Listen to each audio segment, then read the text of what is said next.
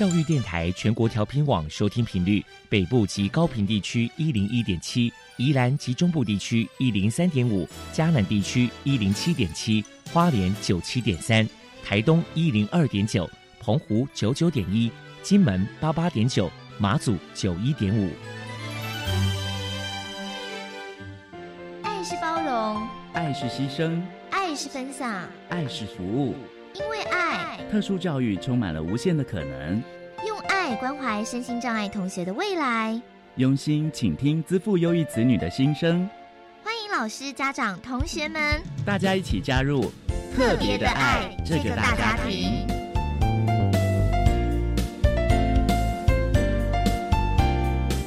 本节目由教育部学生事务及特殊教育司指导，国立教育广播电台监制。欢迎收听。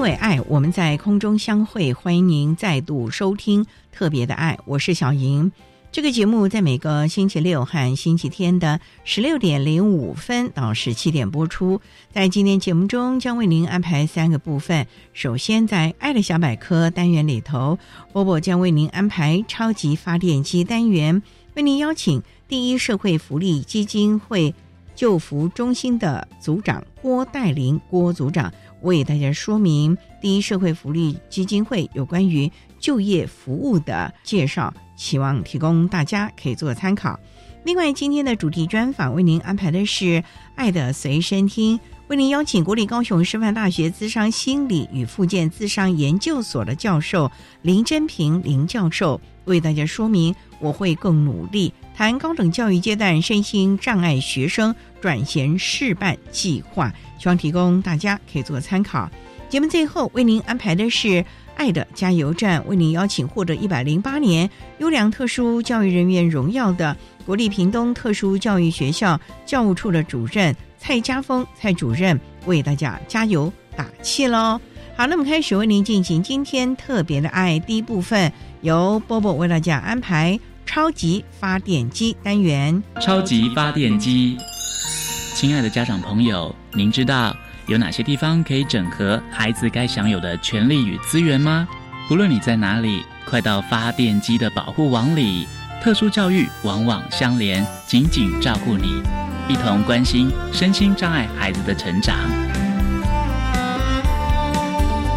Hello，大家好，我是 Bobo。今天的超级发电机，我们特别邀请到第一社会福利基金会的第一救扶中心的组长郭黛玲小姐来跟大家介绍一下基金会的就业服务。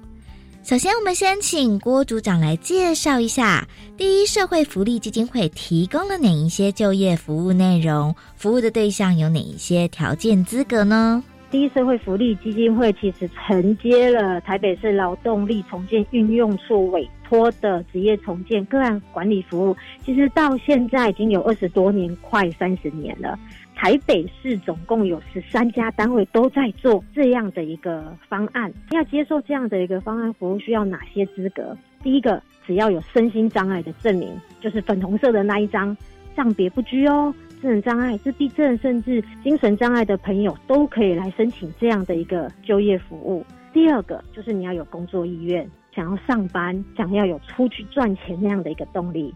第三个，如果你有在长期的服用药物的话，哎，一定要配合医生的医嘱，稳定的服药跟就医。再来，因为我们要出去工作，你必须是一个情绪跟精神状况稳定的一个状态。如果呢，你现在还在住院，必须要等到你出院以后，然后稳定了三个月到六个月之后，整体状况稳定了再来寻求服务哦。那职业重建个案管理服务，我们在做什么呢？其实我们就是在协助我们身心障碍朋友，透过找工作的一个历程，如果可以回到这个社会去工作的话，然后找到自己的一个价值在哪里。那我们怎么做这件事情呢？其实这一整个服务就像一个我们帮人家找工作的公司，只是我们这个公司是专门否身心障碍朋友。那在这一个服务的过程中呢，你第一关其实会跟你接洽的工作人员，就叫做职业重建个案管理员。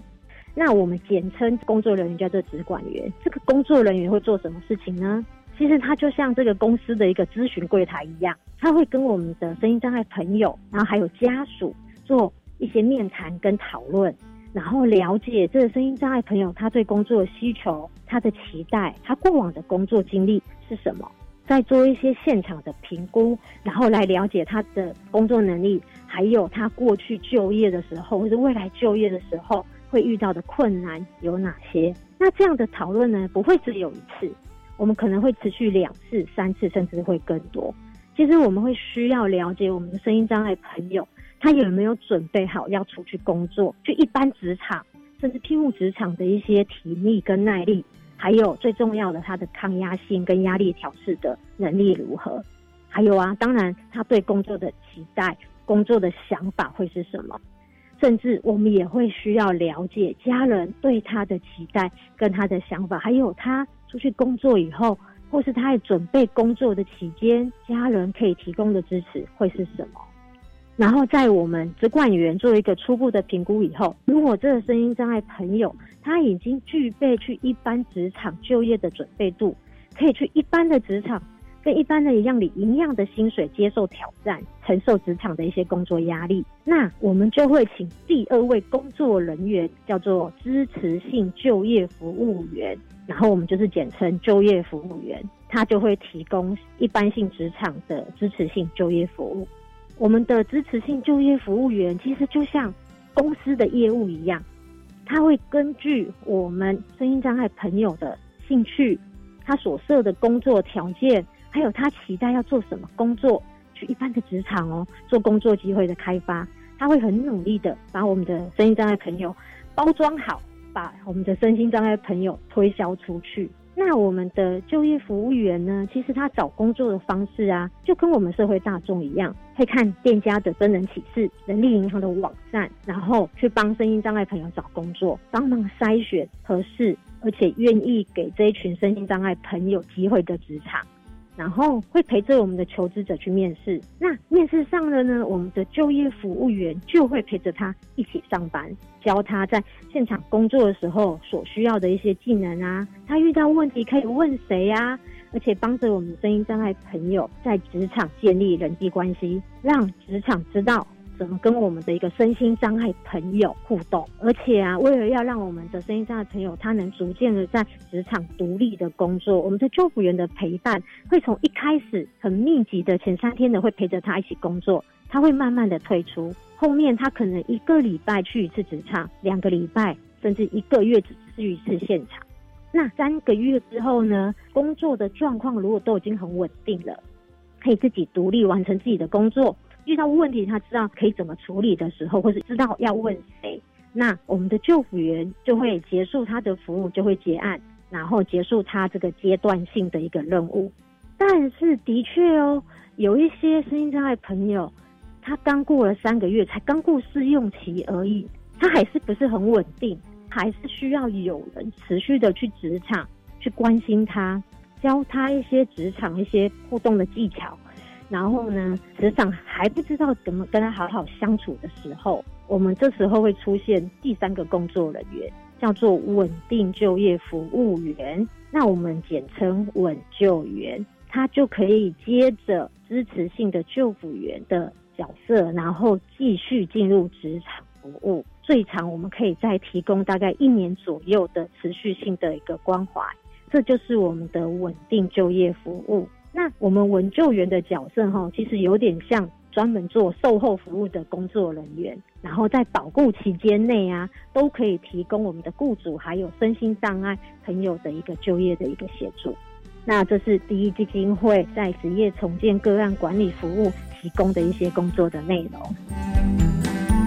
接下来请教一下郭组长，基金会还有提供哪一些就业服务的内容呢？我们刚刚谈的啊，其实都是已经就是他准备好要出去一般职场工作的一个就业服务的内容。但是的确还有一些声音障碍朋友，他还没有准备好，甚至不晓得在职场需要哪些工作概念、工作态度。所以我们也有提供了一个职前准备的一个方案，在这个方案里面呢，我们除了面授，就是大家一起实体的来上课以外呀，我们还会安排实际职场的雇主，然后来跟我们的学员做一些现场的分享，直接向学员说明，我老板我会希望用到什么样的员工，他应该要有什么样的工作行为，可以提升他们的一些现实感。然后我们也会邀请已经从职前方案结业的学长学姐，而且已经有顺利出去上班的同学回来，跟这些学弟学妹做一些分享。然后真的是分享他在实际职场的一些甘苦谈，让我们就是正在受训中的一个学员，真的跟实际职场可以有比较再更进一步的一个靠近。当然，除了这些课程以外，我们也会安排。实习的机会，然后可以让这些学员把他上课的内容跟实际的操作可以做一些结合。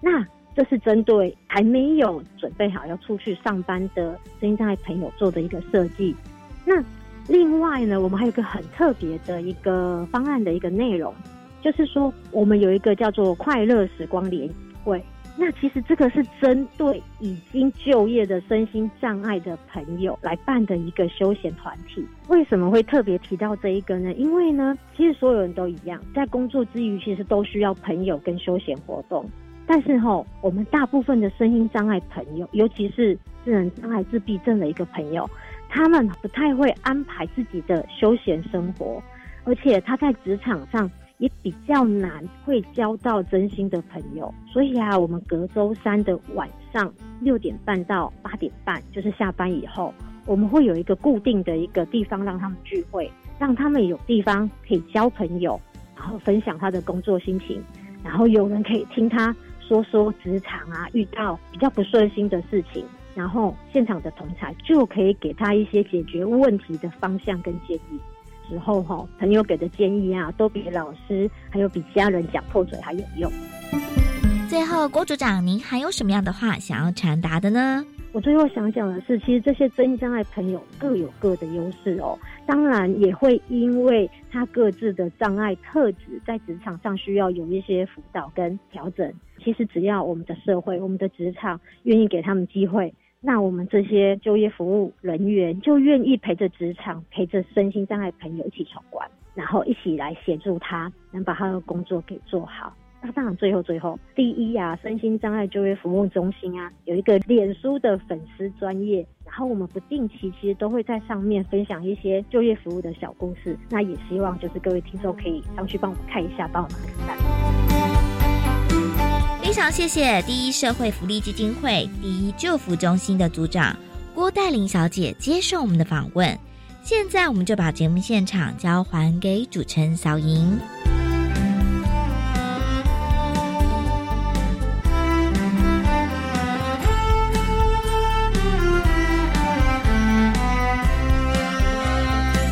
谢谢第一社会福利基金会救扶中心的郭代玲组长以及波波为大家介绍了第一社会福利基金会有关于就业服务的相关介绍，希望提供家长老师可以做参考。您现在所收听的节目是国立教育广播电台特别的爱，这个节目在每个星期六和星期天的十六点零五分到十七点播出。接下来为您进行今天的主题专访。今天的主题专访为您安排的是《爱的随身听》，为您邀请国立高雄师范大学资商心理与附件资商研究所的教授林真平林教授为大家说明。我会更努力谈高等教育阶段身心障碍学生转衔示范计划，希望提供家长、老师还有同学们可以做参考了。好，那么开始为您进行今天特别的爱的主题专访，《爱的随身听》。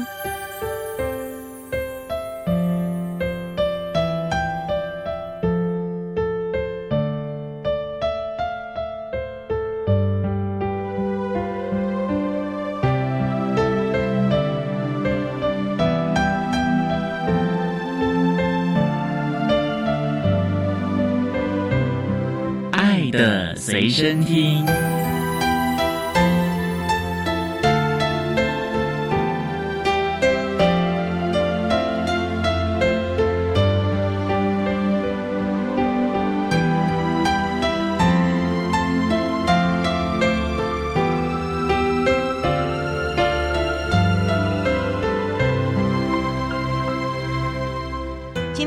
邀请国立高雄师范大学资商心理与附件资商研究所的教授林真平林教授，教授您好。主持人您好，各位听众大家好。今天啊，特别邀请教授为大家说明，我会更努力谈高等教育阶段身心障碍学生转衔示范计划。那首先啊，教授，我们刚才介绍您是国立高雄师范大学资商心理与附件资商研究所的教授，请问这个研究所感觉又跟心理有关，可是附件科感觉又是属于复健的感觉。对于我们的身心上的孩子有帮助吗？其实很多人对于我们这个研究所的名称哦，常常会搞不清楚。那我就说明一下哦，我们这个研究所呢是由两个组组成的，一个是智商心理组，一个是附件智商组。智商心理组是有两个班，一个是硕士班，一个是博士班。智商心理组的硕士班是在培育学校的辅导跟社区智商的专业人员，还有博士班的人才，就是比较进阶的。那我自己所在的是附件智商组。像附件智商组，可能大家会认为说，哎，这跟附件职能治疗、物理治疗又有什么不一样？我们比较着重在身心障碍的在社区社会生活适应、职业重建这个部分，可以说它是衔接从学校过渡到了成人的这个阶段，其实也跟我们今天的主题是有关系的哈，就是从学校离开了之后进到社会，所有生活适应相关的内容，其实都跟附件智商有关系。那附件智商其实它是从国外。引进来的词，所以听起来好像就会有点跟大家的理解上面会有点不一样。刚开始还以为啊是有一些的关联的，经过教授解释就了解它是另外一个专业了啊。不过呢也想请教啊，我们这次要请教授来谈的是高等教育阶段身心障碍学生转衔示范计划。请问呢，当初负责这个高等教育试办计划是一个什么样的个原因呢？附件自上研究所，它是聚焦在身心障碍的孩子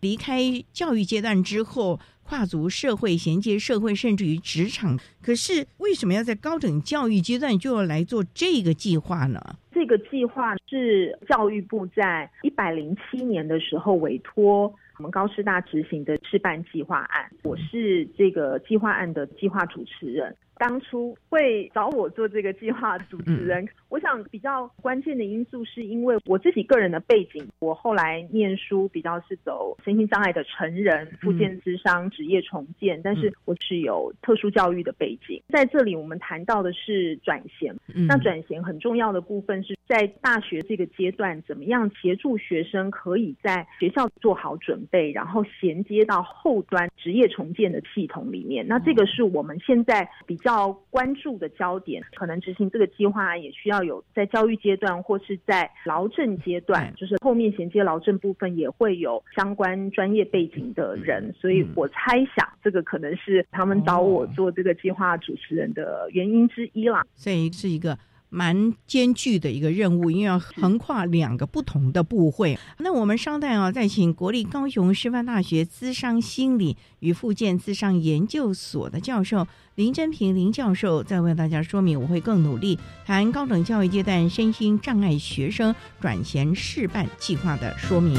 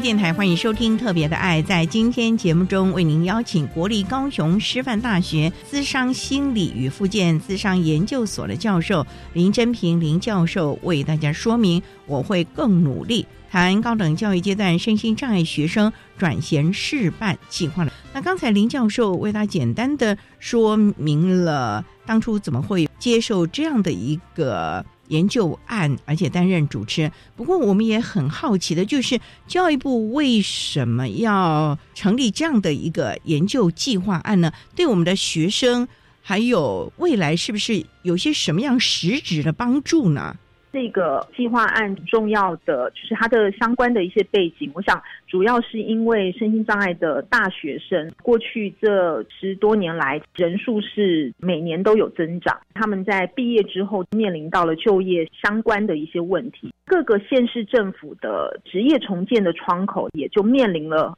需要协助这些身心障碍大学生找工作的状况，但是他们就发现这些学生的准备度是不够的。虽然相关的法规有规定，各个阶段都需要提供身心障碍者转衔的辅导跟服务。这个案子是一百零七年的时候委托，距离现在也已经是将近三年前。在三年之前，或者在更早之前，就发现虽然有相关法规的规定，但是大专院校很多都只有转衔的形式。比如说我去填特教通报网，但是实际上它可能。不是提供有效的转衔辅导的方案跟服务。刚刚还有讲到，就是劳政体系这边，他们也发现准备度不足，所以教育部当然也就开始重视，怎么样可以发展出来一个生涯辅导的方案，来协助身心障碍学生做转衔。这个很重要。其实学校体系、教育体系辅导老师啊，或者是相关人士，可能对于职场的衔接也不是那么的了解。不像我们在技术型高中啊、综合职能科啊，或者是特教学校，那这样的一个计划，三年来时空背景也不太一样了，会不会有让人蛮欣喜的成果啊？我想可能稍微说明一下哈，因为之前也有人会有一些误解，到底这个示范计划案指的是什么？我主持的这个计划案有主要的两大目的，第一个大目的就是主持人刚刚也有提到，辅导人员对于生涯转型或是跟他相关的一些议题，他们在这方面的辅导职能上面可能不是很足够，所以我们这个计划案也有针对这方面办理一系列的一些研习的课程，提升大专院校资源教师辅导人员他们。在生涯转型辅导方面的职能，那第二个目的就是我们去找几个示范的大专院校，我们跟他们合作，协助他们发展。适合他们学校身心障碍学生的生涯转型辅导服务的模式，所以有这两大目的。我的这个计划专案的工作就是提供咨询，然后跟这个示范学校做一个合作伙伴的角色，然后根据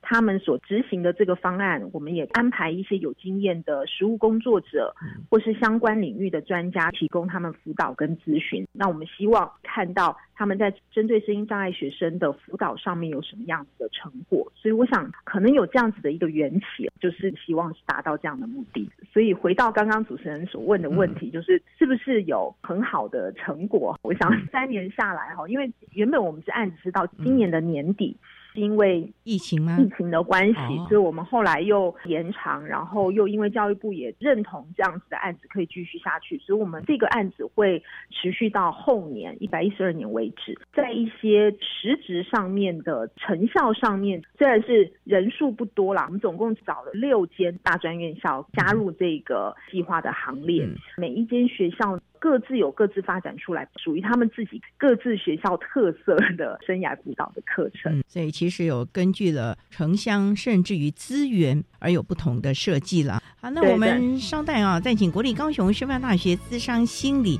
与附件资商研究所的教授林振平林教授，再为大家说明谈高等教育阶段身心障碍学生转衔示范计划。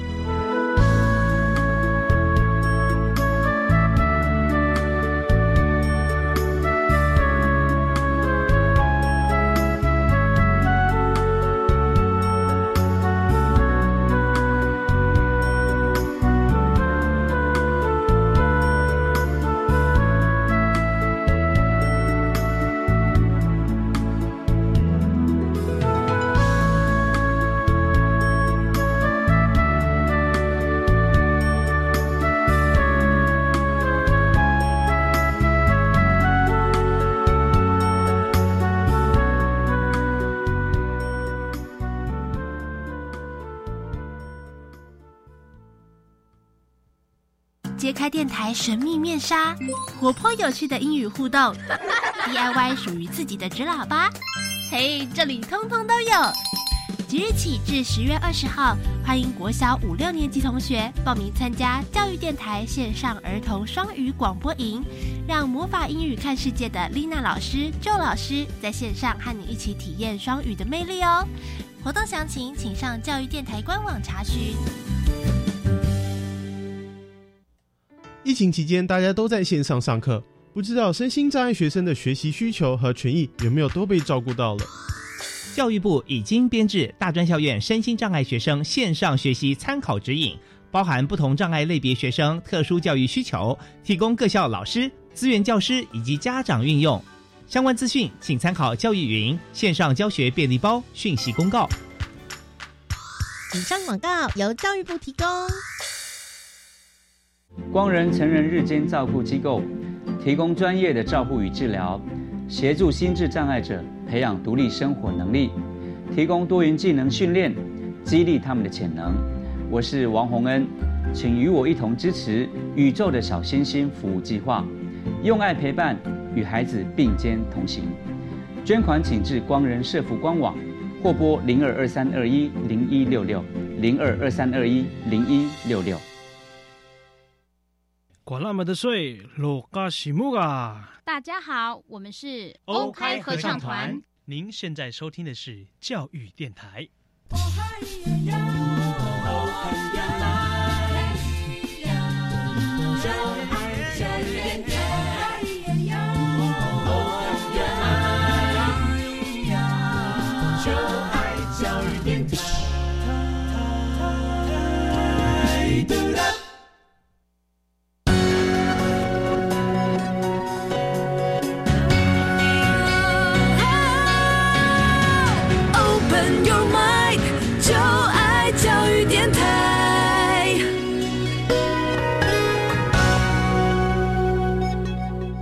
电台欢迎收听《特别的爱》这个节目，是在每个星期六和星期天的十六点零五分到十七点播出。在今天节目中，为您邀请国立高雄师范大学资商心理与附件资商研究所的教授林真平林教授，为大家说明我会更努力谈高等教育阶段身心障碍学生转衔示范计划。那刚才在节目的第一部分，林教授为大家简单的说明了这项身心障碍学生转衔示范计划的缘起，以及当初林教授为什么会有这样的一个机缘主持这样。的一个研究案。不过，教授您刚刚也提到了，主要是两大方向。从一百零七年，先从提升辅导老师的职能，还有挑选了六个示范的学校，实际的执行，有点算是先导学校了。不过，教授我很好奇的就是，您说这六所，请问他们是要有什么样的资格，或者是有些什么样的条件，才能够参与这样的试办计划呢？好，当时选择师范学校，我们有几个考量的因素。第一个是地区性，当然我们希望的是全台湾，因为教育部的经费有限嘛，也不可能所有的学校都马上就来了。对对对，所以我们还是觉得地区性，从北中南东的区域性先去做考量。再来就是学校的属性，所谓学校的属性就是有些学校是一般的大学，那有些是属于技术性的科技大学，还有专科。因为我们今天讲的是大专院校，我们希望能够平衡一下学校不同的属性。再来就是学校之前可能对于在一些方案上面啦，学校的配合度如何？因为毕竟这个计划案做下去之后，就等于有一个示范的作用在。那也希望学校对于在执行需要的事项。上面的配合度是要够高的。最后是要征询学校的参与意愿。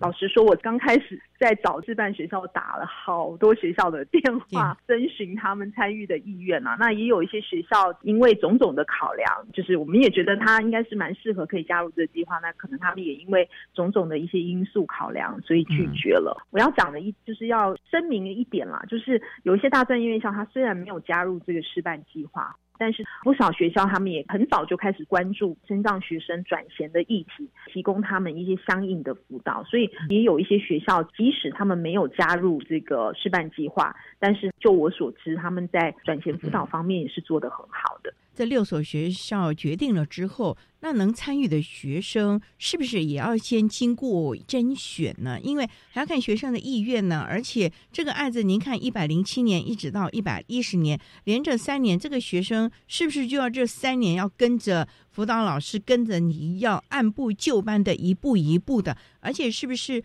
要从大四的开始呢？还是从大一我们就开始一条龙的看看他四年之后的成果如何啊？这个问题是要回归到每一间学校，其实是依照他们自己学校的发展的属性、科系，还有学生的障碍类别特质等等的方式，他们发展出来属于他们自己的生涯转型辅导的方案。所以学校它执行这个。生涯转型辅导的这个计划案里面，它有很多要去达成的项目，有一些它可能是利用团体的方式，生涯辅导的这个团体，那这个团体里面，他们可能就会筛选，有一些学生可能是有意愿，其实这里面还是蛮弹性的。就我所知啦，志愿教师老师都非常希望学生都可以来参与这些活动。其实遇到最大的问题哈，或是常听到志愿教师辅导员常讲的就是，我们办了这些活动，但是学生参与的意愿反而不是很高，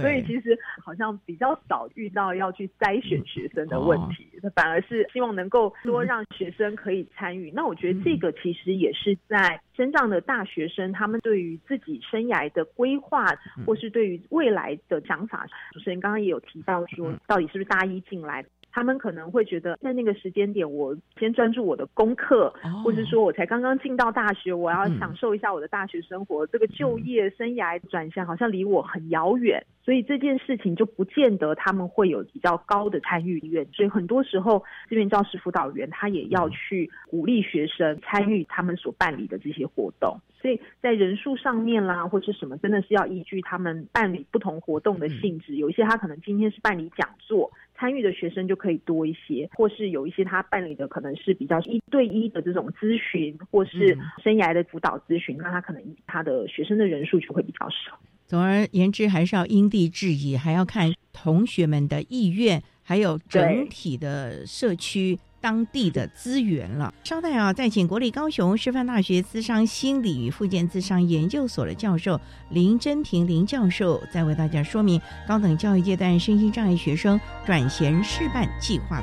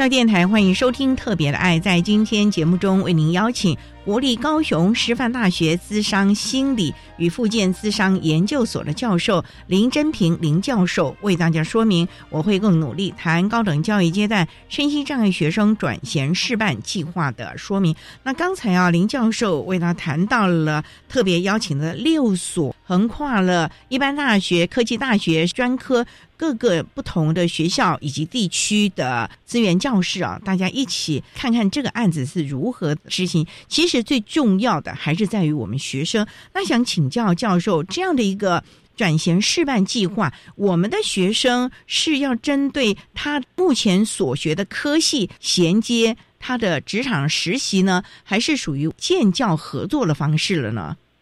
在生涯转型辅导这个部分，我觉得蛮重要的一点是，我们在协助这些师范学校发展这个方案的时候，也会协助学生去了解他们现在的能力在哪里。再来就是协助他们做一些生涯上面的探索。就是对于未来的就业，是不是有一些想法啦？有一些什么样子的期望？如果是有就业目标的，或是已经是很明确了，那我们再来看看未来想要从事这份工作，那学生现在目前的能力跟未来所要从事这份工作的能力，还有哪方面的落差？那当然很重要。刚刚主持人也有提到，除了学校课业上面的学习是可以增进他们在特定专业基础能力的增进，但是很重。要的还是需要实习啊，因为能够去实际的职场了解这个职场真正长什么样子，他们所需要的技能到底是在哪里，或是学生自己在这个实习的职场里面，他的能力跟这个职场的需求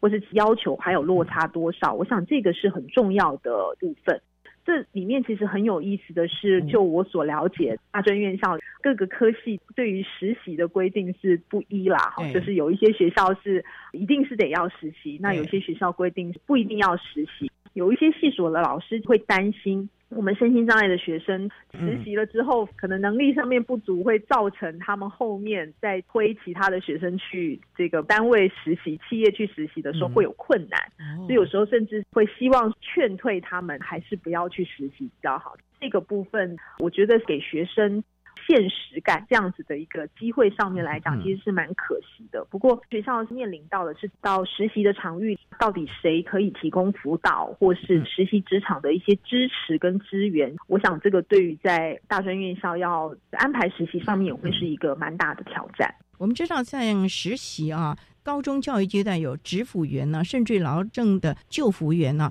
可是，在我们高等教育这个阶段，有没有这相关的配套措施？您的这个计划案，这群学生没合到了真正的职场啊，有没有帮他职业在设计啊，或者心理辅导啊，或者是等等的呢？不然，我们学生把他放到这个场域，也难怪那些老师会担心哎。对，刚刚主持人有提到，在高中职的阶段，确实是有职辅员这个职务，或是有这样的专业人员可以去做相关的辅导。目前在大学阶段，其实很多的时候变成是要落到资源教室的辅导员的身上，这个对他们来讲，其实也是一个蛮大的挑战哦。那尤其是大专院校里面各个科系所需要的专业能力啊，更多元的哦，它不是像高中职，它很单纯的哦，它其实是。更复杂的，所以我们在置办学校里面呢，是有给予一。协助这个示范学校的专案的人员，这个示范计划里面也有一些学校，他们是有包含实习的支持跟辅导在里面，所以他们就由这个专案人员，就是这个示范计划专案人员来做实习的相关的一些。那当然还有跟劳政的资源去做一些结合，这个部分其实也要去看各个县市在这方面的，尤其他们现在还只是在一个实习的阶段，那各个县市政府劳政的职业重建就业服务。员他们是不是有这个能量可以来提供在学阶段实习的资源跟服务？各县市是不一的，所以我想这个确实是我们未来还需要在实习这个方面还需要再去考量到的，需要配套的一些措施或方法。不过起码这三年下来啊，了解到了一些实际执行上的优势，或者是还需要再加强的部分了啊。好，是那我们稍待啊，再请国立高雄师范大学资商心理与附件资商研究所的教授林真平林教授，再为大家说明高等教育阶段身心障碍学生转衔示范计划的说明喽。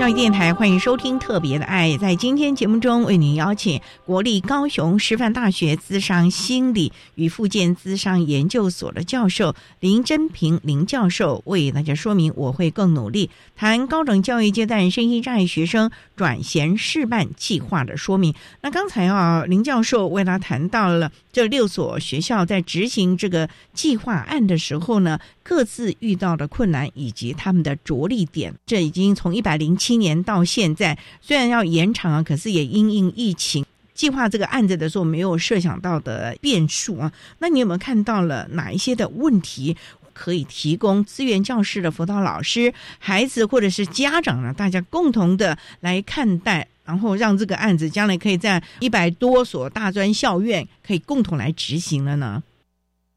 针对这个部分呢，我看到的是，刚刚前面其实有提到哈，我们的身心障碍学生进入大学之后呢，可能比较关注的焦点是放在。学校课业的学习，那有可能他的家长可能也会认为说啊，你就是顾好你学校的学习就好。但是实际上呢，如果我们放长远一点来看，他要进到职场里面，或是说我要进到社会好了，我们就业是生涯的其中的一个面向。但是如果说我们今天把它更广泛的去讲这个生涯的议题，就是他要从学校的阶段进入社会的话，他所需要的不会只有学校课业的这个能力而已，而是他有。很多更基础的职能或技能，例如说，现在我们都需要具备的电脑能力啦、人际沟通的能力、互动的能力、团队的合作、问题解决能力等等，这些是身心障碍学生在大学的阶段可以着重培养的，甚至是这些能力提升了之后，对于他未来要进入社会，甚至是找工作是会有帮助的。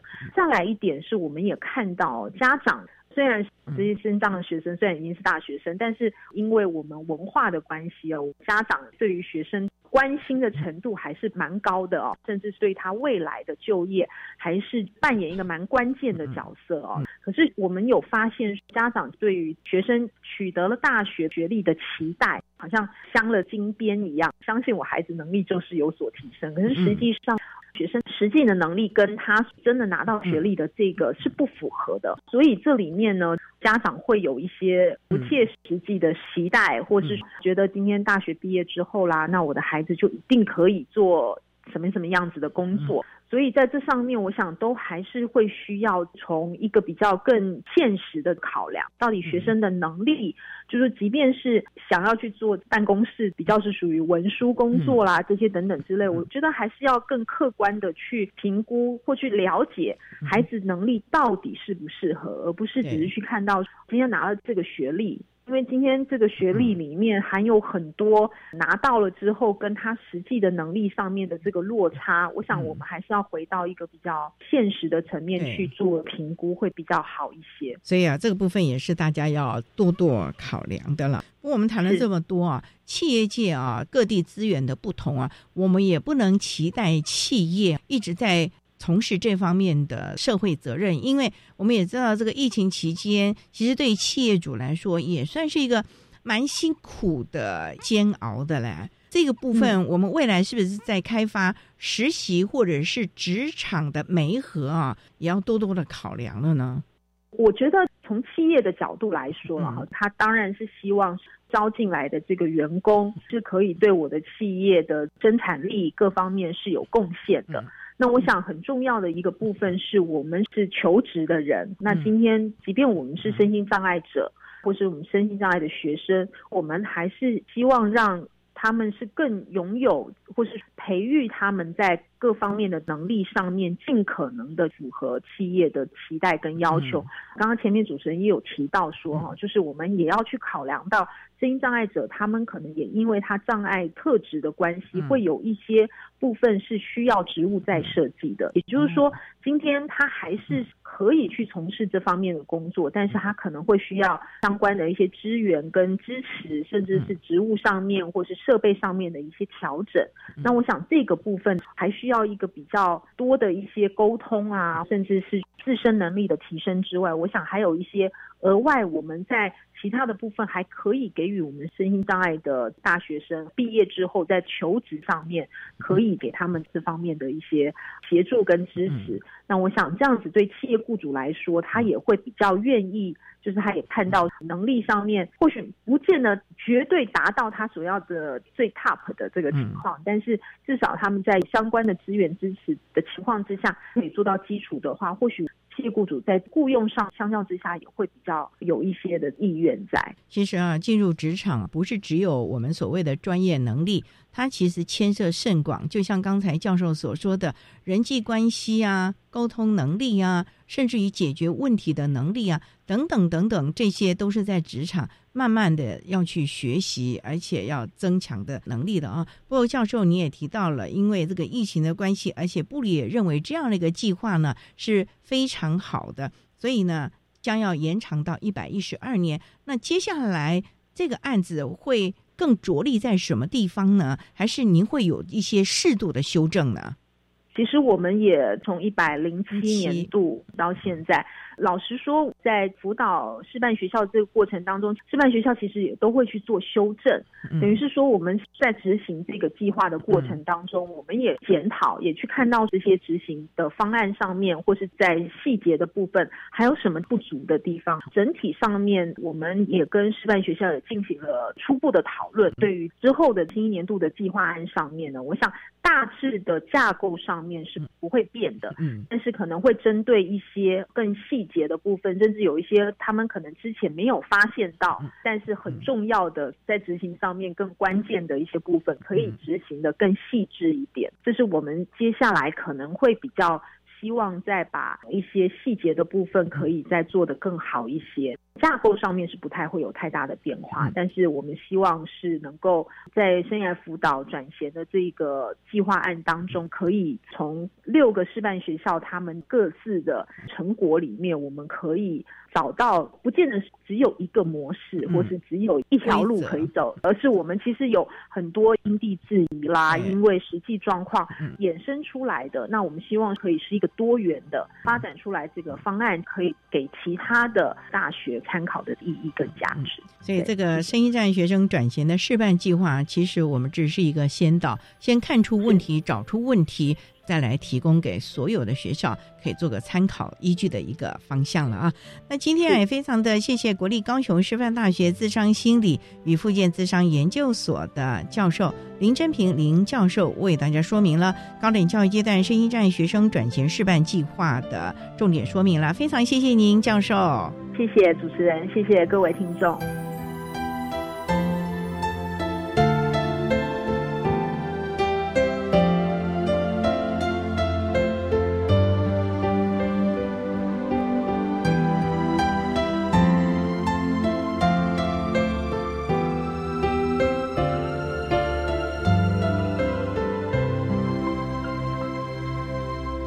谢国立高雄师范大学资商心理与附件资商研究所的林真平教授为大家说明了高等教育阶段身心障碍学生转型示范计划的施行重点，还有目前的成效，希望提供大家可以做参考了。您现在所收听的节目是国立教育广播电台特别的爱节目，最后为您安排的是爱的加油站。为您邀请获得一百零八年优良特殊教育人员荣耀的国立屏东特殊教育学校教务处的主任蔡家峰蔡主任，为大家加油打气喽！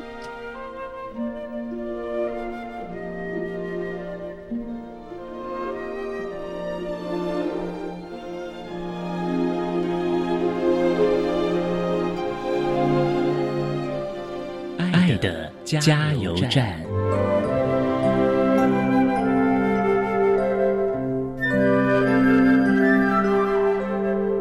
各位听众，大家好，我是目前服务于国立屏东特殊教育学校教务处的蔡家峰教务主任。在身心障碍学生生涯规划或就业转型的过程中，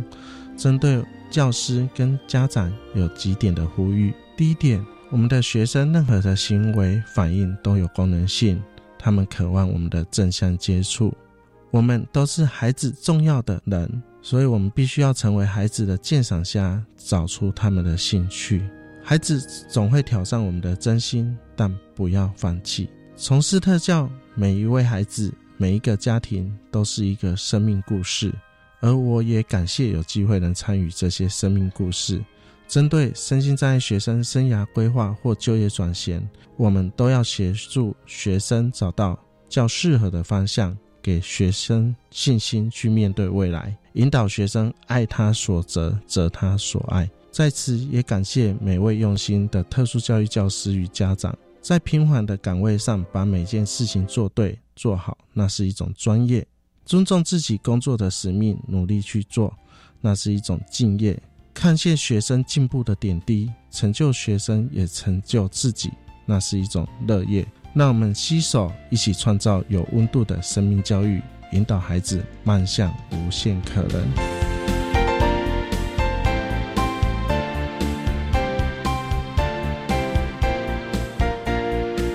今天节目就为您进行到这了，感谢你的收听。在明天节目中，为你邀请获得一百零八年优良特殊教育人员荣耀的国立屏东特殊教育学校教务处的主任蔡家峰蔡主任。为大家说明展翅的淬炼，谈高中教育阶段身心障碍学生生涯规划以及就业观念的养成重点，希望提供家长老师可以做参考喽。感谢你的收听，也欢迎您明天十六点零五分再度收听特别的爱，我们明天见了，拜拜。